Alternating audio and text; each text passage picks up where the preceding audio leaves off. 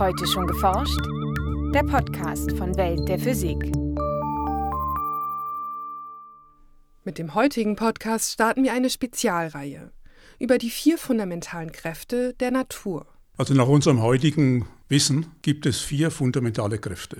Fundamental heißt dabei, dass man diese Kräfte, diese Erscheinungen auf nichts anderes mehr zurückführen kann, dass wir also die als grundlegend fundamental betrachten.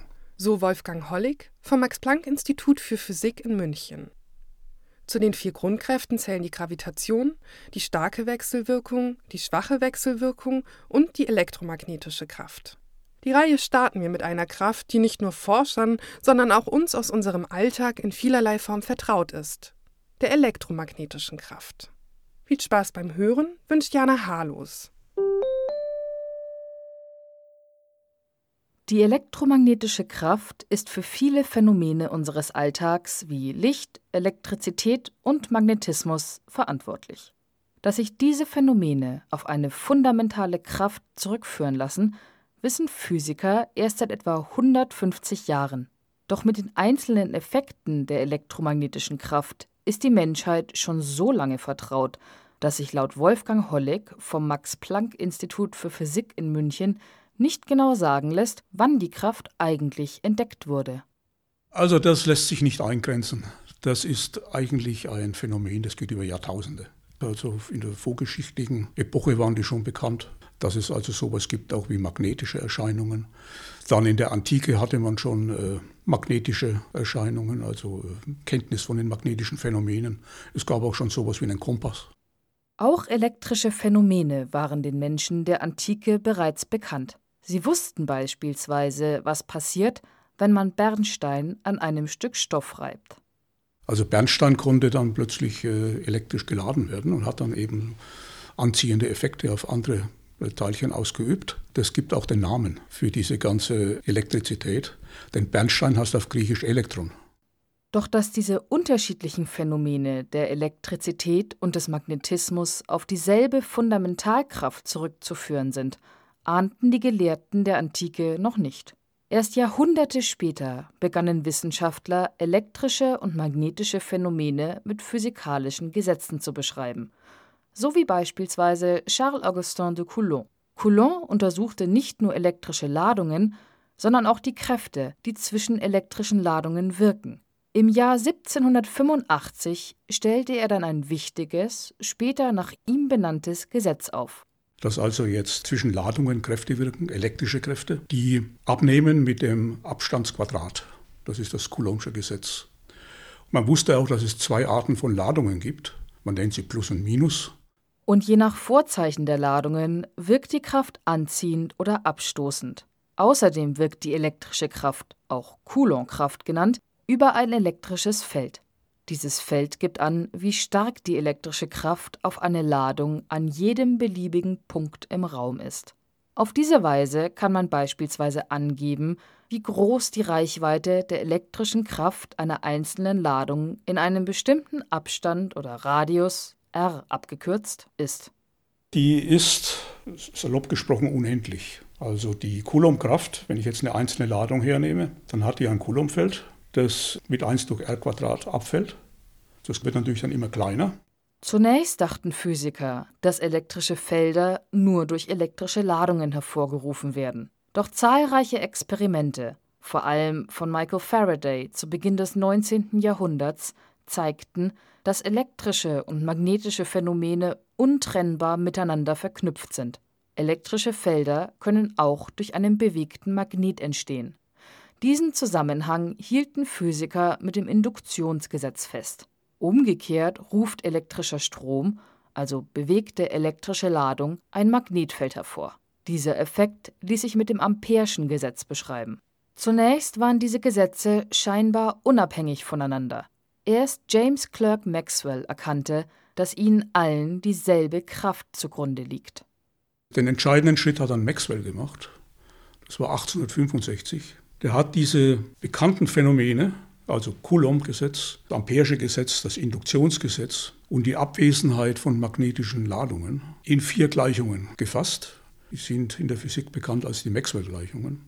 Die liefern das Fundament der theoretischen Beschreibung all dieser elektromagnetischen Erscheinungen und sind bis heute die Grundlage der theoretischen Physik der elektromagnetischen Wechselwirkung.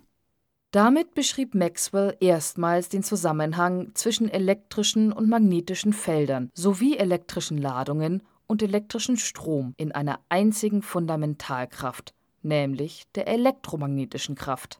Seinen vier Gleichungen fügt er außerdem noch einen Extraterm hinzu, der ein Phänomen beschreibt, das bis dato völlig unbekannt war.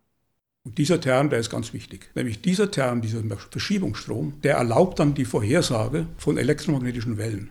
Der führt dazu, dass auch in einem materiefreien Raum, wo es keine Ladungen gibt, dass dort elektrische und magnetische Felder existieren können, die sich wellenförmig im Raum ausbreiten, mit Lichtgeschwindigkeit. Das ist eine unmittelbare Konsequenz dieser Theorie. Und diese Wellenphänomene, das vorherzusagen, dass es Wellen gibt, die sich mit Lichtgeschwindigkeit ausbreiten, das war die große spektakuläre Vorhersage der Maxwell-Gleichungen. Maxwell selbst erkannte damals, dass sich sichtbares Licht als eine elektromagnetische Welle beschreiben lässt.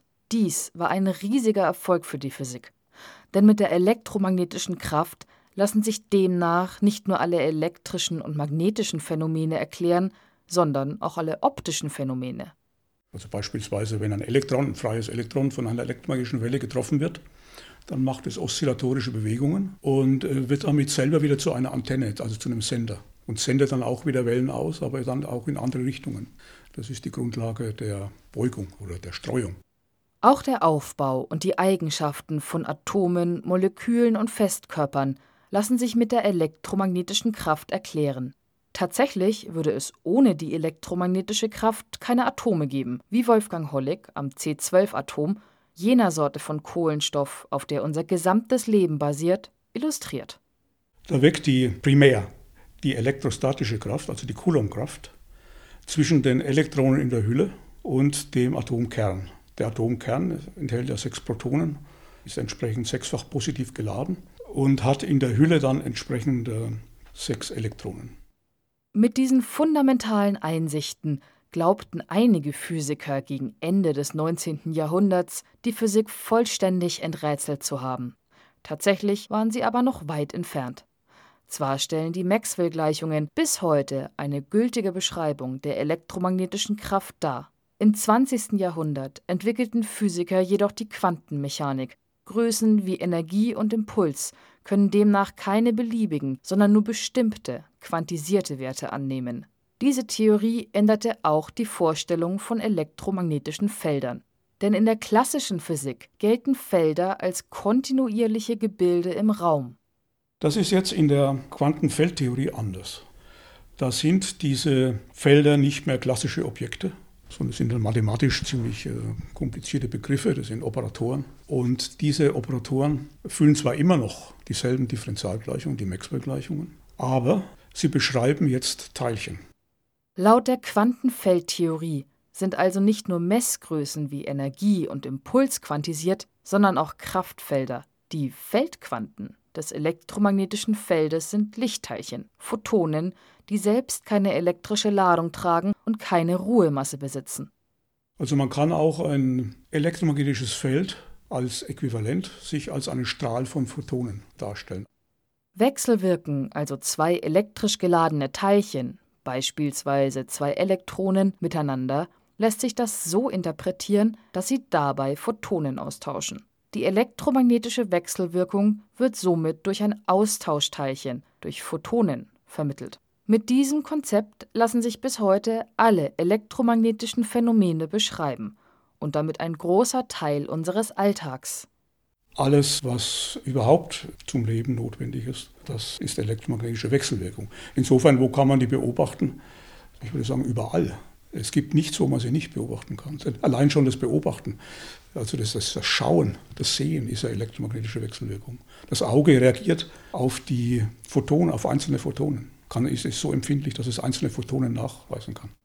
So verwundert es vielleicht nicht, dass über 150 Jahre nachdem Maxwell erstmals die elektromagnetische Kraft beschrieb, sie laut Wolfgang Holleck die am besten verstandene Fundamentalkraft von allen ist.